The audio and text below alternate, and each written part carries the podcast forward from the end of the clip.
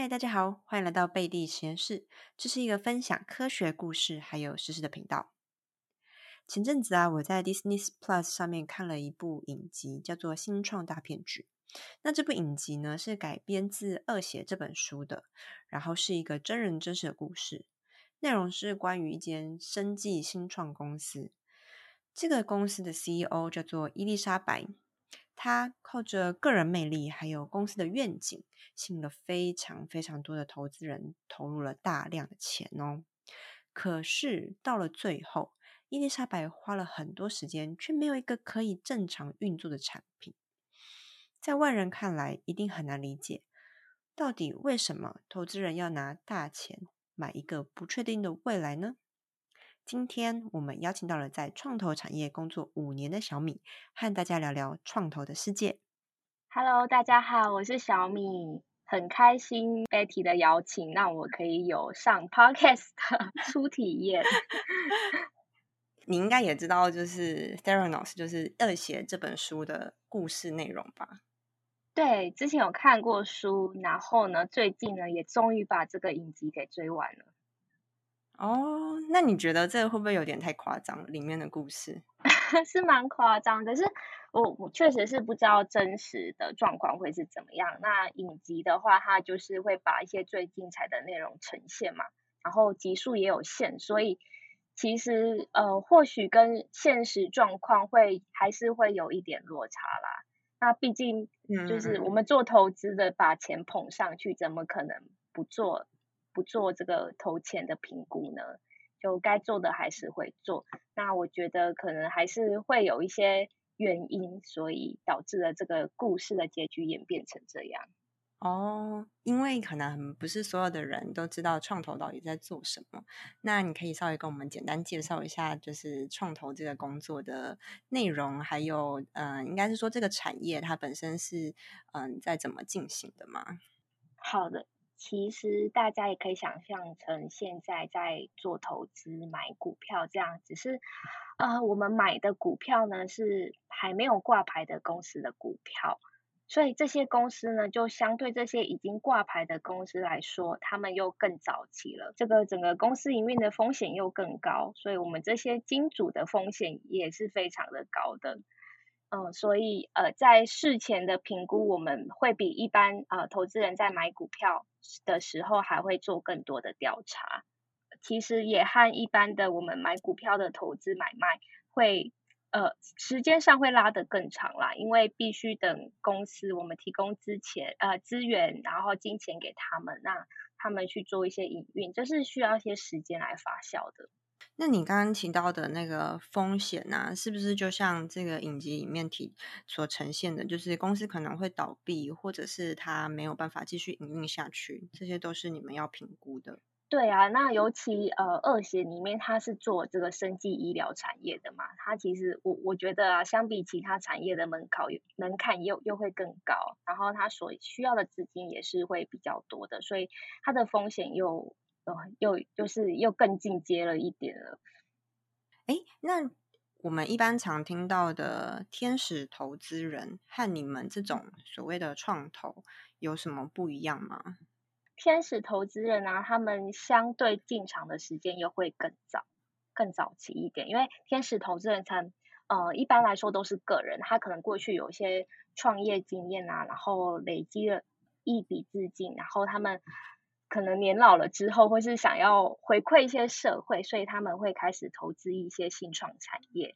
那那这个其实有时候他们投资的公司可能只是一个 idea，他们连什么初步的产品的 prototype 也都没有。所以，嗯，我觉得在这个时期的 angel investor，他们更看重的是人吧。哦，毕竟公司什么都没有。像是这个 Holmes，他最早期的时候，他只有一个 idea，可是啊，那他他有他的呃家人，一开始有家人支持他嘛，然后也有找了，就是可能呃信任他的啊，他好像也是一个很知名的人士吧？对他妈妈好像就把他的学费拿去投资他了嘛，家里也蛮有钱。对，然后他后来也是有找一个外部的人进来投资他，但是他是用。他的这个很美好的梦想来说服这位知名人士。嗯，那我觉得这个知名人士可能也也也就相当于相当于是这个 angel investor 吧。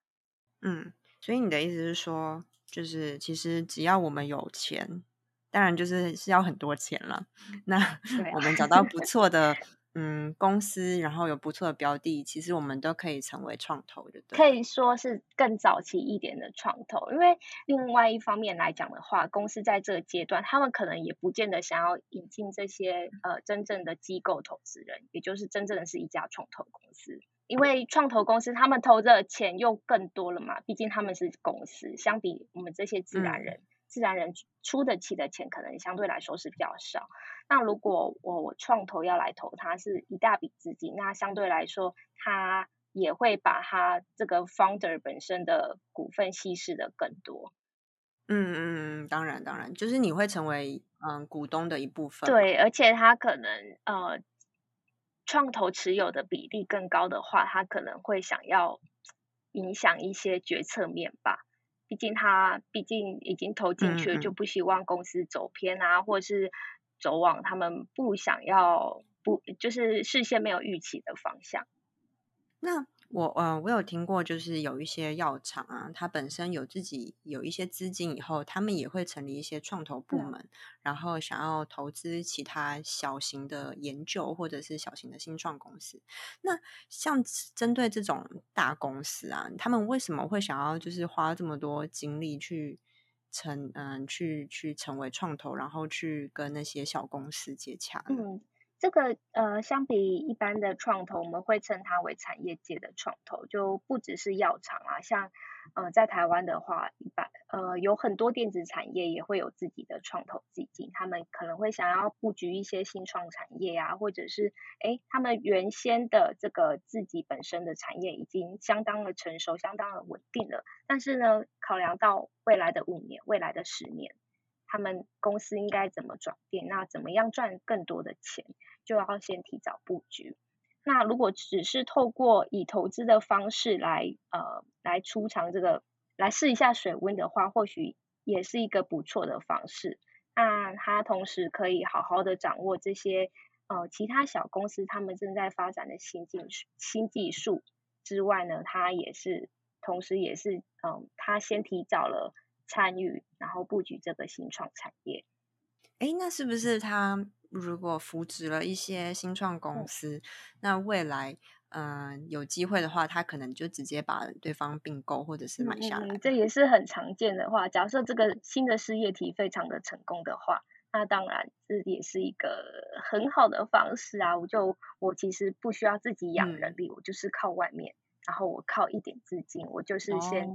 呃，我就把这个新的呃新的事业体布局起来了。嗯嗯，所以其实有大公司投入呃自己的新创公司，不一定是不好的，就是他们可能会有更多的未来的利益，就对了。对对，但其实相对来说，像我在的公司就是算比较单纯一点的财务性投资人嘛。那嗯，我们。呃，比起这些产业界投资人，我们常会说我们的优势就是我们不会介入经营，比较不会介入经营。介入什么？介入呃这家新创公司的经营。对，因为有些新创公司啊，他们呃可能呃老板的意识比较强烈的话，他也不想要被这些产业界的人左右的话，他或许会呃选择我们这种比较单纯的财务型投资人。哎，不过如果。如果你们的股份或者是这种投资人的股份已经大于呃老板本身的股份了，还是这种情况比较少见，那是不是他们大家就是其他股东就有很很强的决定？会是比较少见的状况。嗯，通常不会一家很一家呃财务性的投资人独大啦，就是可能是好几家，就大概通常一般投资的话不会超过二十几趴。对，因为如果我们投资的占比太大的话，那变成说这家新创公司就变成我们的子公司了耶。对，所以我呃，也就是说，我必须对这个新创公司负所有的责任。哦。所以通常一般的投资不会做到呃投资比例这么大，那除非真的是像这些产业界的创投，他们想做一些策略布局，甚至已经有规划要吃掉他们的话，那可能真的会可能持股就超过五十 percent 以上。哦，了解。这样听起来就是创投必须涉猎很多方面，就是各个领域啊，或者是财务方面都必须了解。那你可以帮我们介绍一下，就是创投平常的工作内容都在做什么吗？其实大部分呃外界对我们的了解，可能我们就是找案源啊，找投资案啊，然后参加一些类似 demo day 啊，看一些新创公司他们最近发展的产品啊。然后准备做投资啊，这是大部分的人对创投的了解。那其实呃，其实并不是的。其实我们花了更多的时间在做这些投资后的管理，因为绝对钱呃投资进去了嘛，然后我们就必须好好的掌握一下我们这些呃投进去的公司他们的营运状况。那不一定是公司出了什么问题，我们才呃。才花了很多时间在这，而是呃时不时我们也是需要帮公司引接一些业务合作的机会啊。嗯，因为毕竟我们在外头跑，那我们看过了很多产业，然后也很多不同类型的公司。其实有时候就是会很巧的发发现说，哎，这家公司或许可以跟我的投资公司有一些互补性。那我我也很乐意去介绍他们两个。两方面的双方合作啊，就是就算没有合作机会也好，也让彼此知道一下，哎，这个产业界有什么呃新的进展哦。所以就是你们就会变成啊，站在公司的角度，然后帮助公司一起成长，然后去协助他们就对了。是的，是的。那哦，通常也是有呃，我们的客户如果面临了一些问题，像是。呃，他可能比较长的时间都是待在台湾，那他想要进入一些中国市场。那在中国市场，因为是不熟悉的环境嘛，那在呃产品的拓展上也会有一些问题。那刚好，如果他有把问题提出来的话，也很恰巧，我们投过去的投资过的公司，他也面临了这样的经验。那我们就可以把别人的经验呢，就是也是转借给他们，就是。告诉他们说，哎，别人是怎么样在处理这些问题的？那甚至我们可以把他们在中国合作的公司也介绍给他们。嗯，那等于说又是多了一层信任啦。嗯，毕竟中国的公司也是很多间，那我也不确定哪一间是可以是是可以放心交由他们来做的。嗯，所以嗯，这样说好，就是你们有感觉很像。保姆就是你们会不时不时的去关心一下公司现在的状态吗？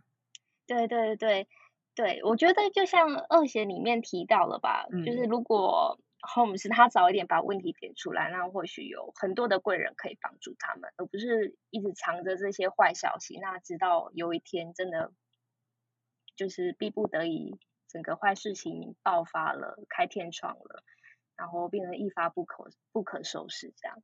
嗯，那不过就是如果站在好的方面想，你们是可以帮助公司的。但是万一如果公司的嗯主管或者是 CEO 他们开始朝向一个嗯比较不会赚钱，或者是你们觉得有风险的方向呃进行的话，那你们你们会介入吗？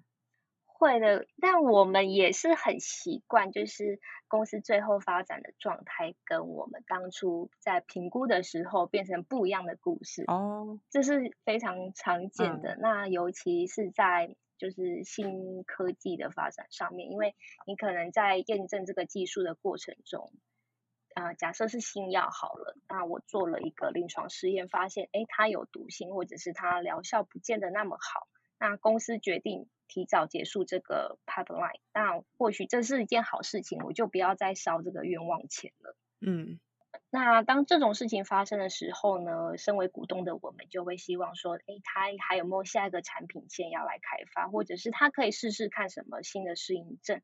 不过这个经营决策面上的事情就必须交给公司的经营团队，毕竟他们在。医药的领域，或者是在某个其他呃商业服务的领域，是胜过于这些创投的。我们创投虽然有投资经验，可是并不能深入了解嘛。那就是等待他们评估过后，然后再向董事会报告，认为他们未来呃该有什么措施来应应，然后之后要往什么方向。后资金的配置上必须要怎么样规划？嗯，他们应该是要经营团队应该是要朝这个方向跟他的股东们报告的。身为创投的我们，就是能掌握的，就是他们时时呃时常观察的，就是公司的用钱状况啦。就是不能说，哎，我下一季就要没钱了，那你现在该你现在也没有新的产品，那那你要怎么办？嗯，对，我们通常都是 follow 现金的水位的状况，还能不能让公司营运下去？嗯。所以这样听起来，其实就是投资新创公司的风险真的很大。它所以它很应该是说倒闭的风险比起一般公司来说大很多吧？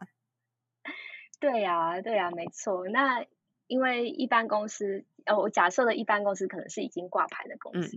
那挂牌的话，就是它可以也可以对大众募资嘛，它是其实是有这个管道的。但是如果你是为挂牌的公司的话，它筹资上是比较困难的。所以，如果当这些新创公司倒闭了，那你们就只能摸摸鼻子，然后就认赔出场吗？我们当然还是会想尽办法。我相信，我相信经营团队也是想尽了所有办法，看能够怎么转弯啊，或是运用什么资源啊。那，嗯，就是我们这种机构投资人，比起一般的股东来做是。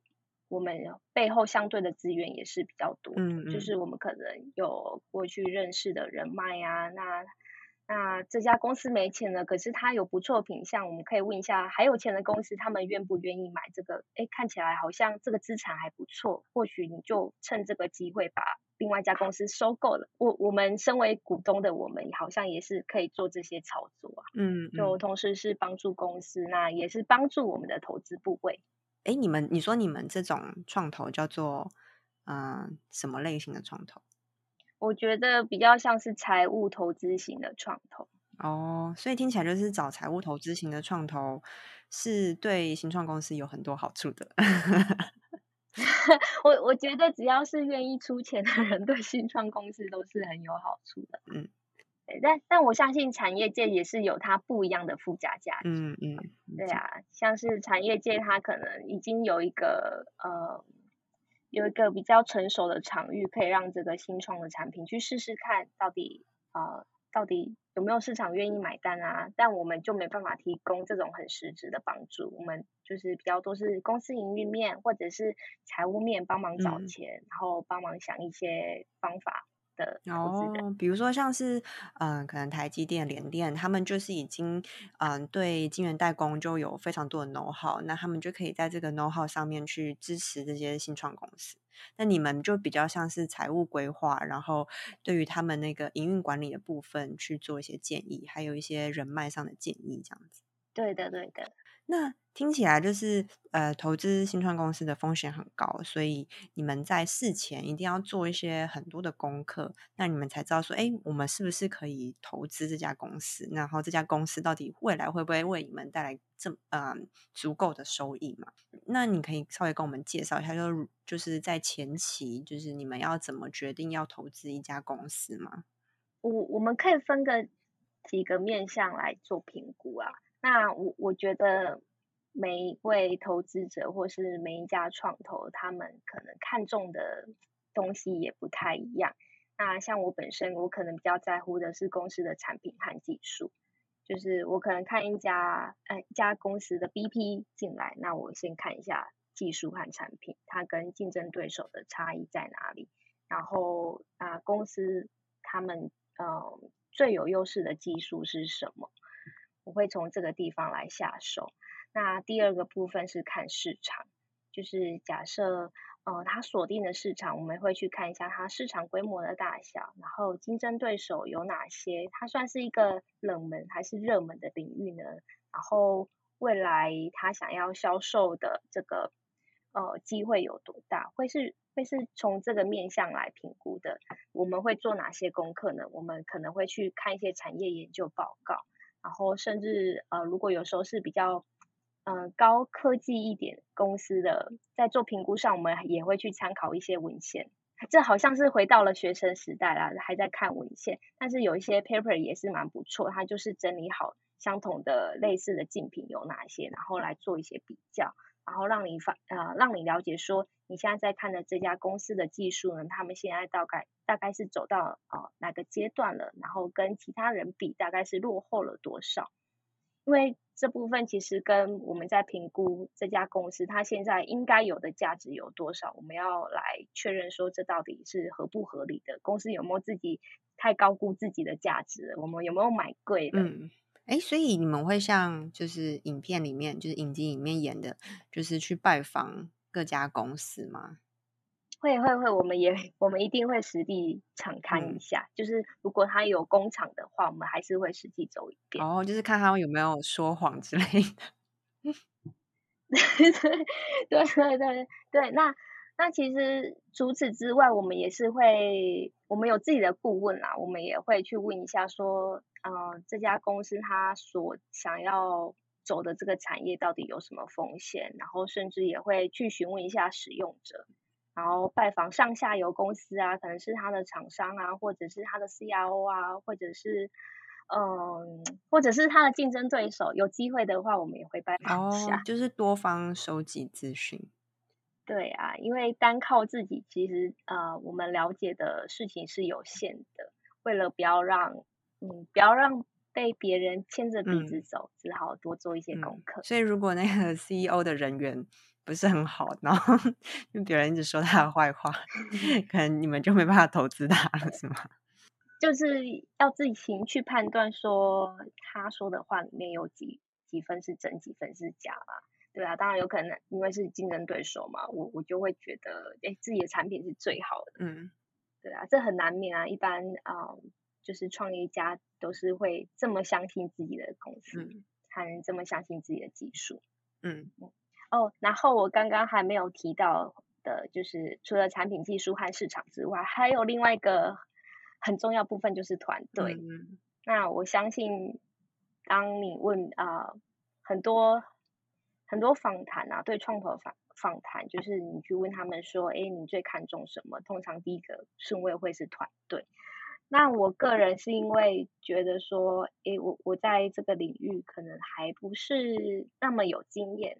那我看人的经验有限，那或许就交由 比较资深的人来，就是探索团队的部分到底，嗯，这个团队组成怎么样啊？然后这个过去创业家的 track record 怎么样啊？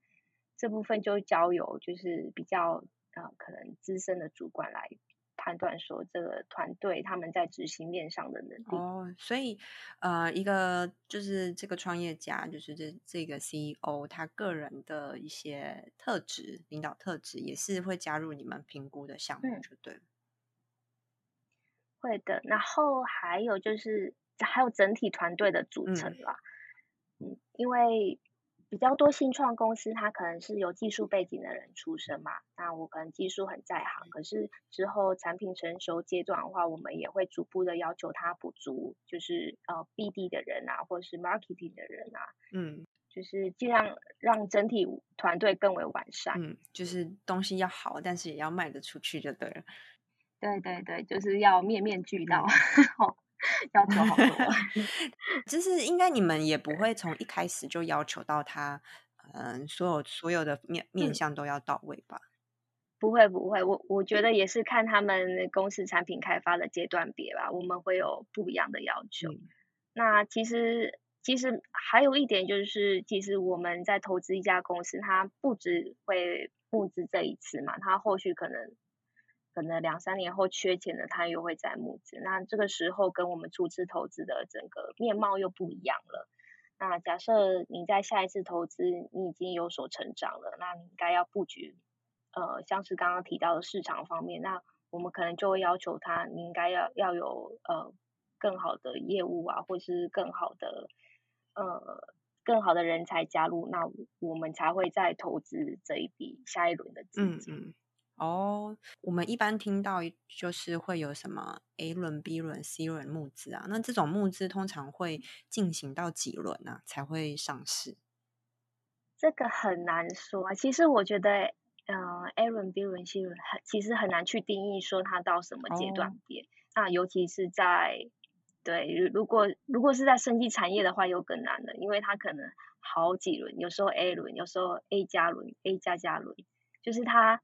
这个名字呢是由自己公公司自己来定义的。嗯嗯嗯，对，那我我觉得就完全看他们整个产品的阶段别，还有他们嗯整个退入市场的程度来决定这个挂牌的时间。嗯，就是他们想要募几轮就对了，所以就可以一直加上去。就当然呃，投资者也都会很要求说，哎，你们什么时候到底要挂牌啊？因为挂牌了，这些股东才有退出的机会嘛。嗯。对啊。对，我觉得应该很少有公司会一直拖着拖着不挂牌，除非他的他真的赚很多钱，那他就不愿意挂牌。嗯嗯，因为我就自己赚就好啦，我我不需要再找其他人，嗯，其他股东加入。了解。那像你们这种呃财务类型的创投啊，你们自己的资金本身是从哪里来的？我们呃，其实大部分创投还是像新创公司一样，也是要去募资的。哦，那嗯嗯，对，除非老板自己很有钱啦，他可能就自己拿自己的钱来做一些投资啊。嗯，那呃，一般的创投他会去募一档基金啊，这个基金呢，他也会就是在募之前就定好一个方向，假设说，哎，我这个就是要投。AI 的，我这个就是要投呃自动车的或是生技的，他会先定好一个方向来吸引说，呃来吸引他特定的投资人。那有些人他们，如果你没有定一个主呃一个明显的目标的话，他可能会很不清楚你到底要投什么。那如果你有一个清楚的目标的话，哎，那刚好说他对这个产业有兴趣，那就很容易去吸引这个比较恰当的资金进来。哎，这个所以这个基金就是，嗯，是一般投资人都可以，比如说像我这种一般散户也可以加入的吗？一般都是就是算是私募基金，就是不会对外对，不会对不会对外去呃募集哦。那他们找的人，对找的方向有可能是像和政府募资啊，因为政府的政策一定都是会扶植新创产业嘛。那如果创投想要投资的产业刚好符合这个政府政策支持的方向，就可以向直接向呃政府来极力的争取这个资金。嗯，那另外他也会对一些金融机构啊，或是其他的企业，或是之前投资过的新创公司，现在已经发大财了，但也可以向他募资。嗯，了解。所以像呃你们这种创投，嗯，可以获利的方式，基本上就是像你刚刚提到的，就是等它上市柜以后的退场喽，就是上市柜以后把股票卖出。对，这个算是一个比较主流的方式。我我说在台湾啦，嗯，那在国外其实比较也也有蛮多是透过并购的方式出场的。并购的方式要怎么出场啊？就是呃，另外一家大型的企业，他想要收购这家小型企业的话，他一定就是买他所有的股份。嗯，那我之前持有的股份，我就刚好卖给这个大企业。哦，那创投就是赚这个价差嘛。哦，所以这听起来也是一个可以有嗯大笔获利的一个方式，就是因为他嗯别人并购的时候，他一定会把这个股股票价值加加上去很多。对，对对，一定是会有增值的。嗯嗯嗯。那但是呢，但是呢，这个并购的时间就不好抓了，你很难去预测说，哎，我什么时候可以并购出场？嗯嗯，了解。嗯，不过如果呃上市贵的话，呃相对来说啦，相对来说是比较好一点掌握，就是公司在初期它可能就有个目标，就是我大概。业绩做到什么时候，我就觉得我应该要走向资本市场。嗯嗯，但是你们通常它上市过以后，你们就不会再继续留在股市里面了，对不对？就是那是你们的策略吗？还是其实你们也有可能会继续等它往上涨？通常，呃，当然就是 会会选择想要在最美好的时候出场嘛。那。有时候反而是被限制不能出场的，像是假设呢，我们投资的公司，我们自己本身有担任董事的话，政策是有规定，你至少要呃留在这家公司两年，你才可以才可以把所有的股份卖掉。哦，所以就是要看你们在这家公司说嗯，就是投资的策略是怎么样就对了。嗯，对，就是通常都是担任董事啊，或者是你是五趴或十趴的大股东。嗯，那政府为了保护其他散户投资人，他就会要求这些大股东呢，你不能公司一挂牌你就马上出场，因为这些散户可能会受到伤害。那台湾是这样啊。哦，这这样听起来还蛮合理的，不然就是可能他一上市以后就大崩盘了。对，但但这呃相对来说，对我们呃创投也是一个很大的考验啦。就投资是一个学问，那出场也是个学问，到底要怎样出场才是一个比较好的退场方式？嗯嗯。那假设你还是董事的话，因为呃董事的话，如果你想要卖掉股份，就必须先提前申报嘛。那如果有其他散户看到这个消息，他可能会怀疑，哎，公司是不是出了什么大问题？所以。有时候会会影响到公司的股价哦，对，也是，就是你你要一次卖出那么多，其实都是都是要申报的。对对对对，好，那其实我们聊了创投那么多，我相信大家应该对创投都非常有一些基础的认识。我最后比较好奇的是，就是因为台湾其实是科技也比较多，那生技产业呢？就是占比较少部分，然后但是生技产业呢，又像是那种呃，我们看到影集一样，就是他们在前期开发的嗯过程当中，其实不确定性非常的高。但是呢，一旦它可以上市以后，或者是一旦它的新药啊成功开发出来以后，那个获利是非常可观的。所以就是想要问问小米，那你如果你们在评估一个生技产业的话，那你们对它要怎么样？呃，应该是说，如果你们在评估要升级产业的话，嗯，就是针对升级产业和一般其他产业会有什么不一样的评估方式吗？呃，我们会放比较多的时间和精力在研究技术这这个部分。嗯，那我其他的产业的话，我举例来说，像是比较呃热门的。网络产业好了，电商产业好了，他们可能会比较注重一些商业模式。哦，就是商业模式什么吸引性之类。对对对，你有没有什么新的方法来吸引你的消费者啊？嗯，那我我觉得生技产业的话，就商业模式就很固定，尤其是在台湾，因为最后呃医药或者是医材的市场还是在欧美居多嘛。嗯，那你可能。很难有足够的资源就自己去做行销，所以在中间开发的阶段，你到某一定的程度，你会透过授权的方式，将你这个呃这个药品授权给其他的大药厂，所以它的商业模式其实呃是相对相对来说是比较固定的。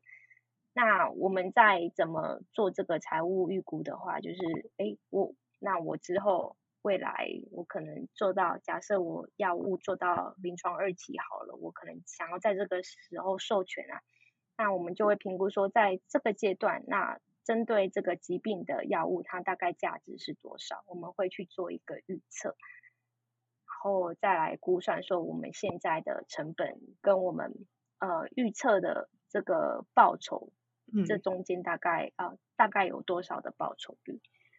那。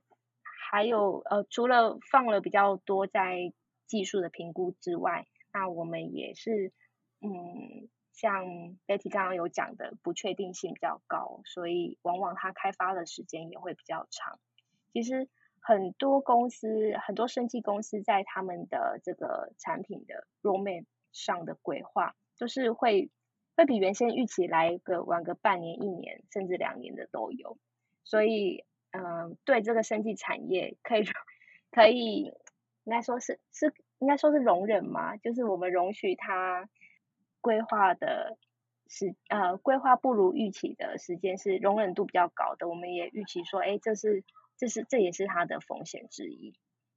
我我觉得投资生技产业其实相比其他的产业，它的风险率也是高出许多。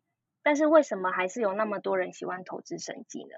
是因为我觉得生技一旦的成功，一旦成功，而且它是有呃有市场的产品的话，那通常它的生命周期会比像是电子业长很多，所以它创造的价值又会更高。这也是为什么生技药业这么吸引人的原因。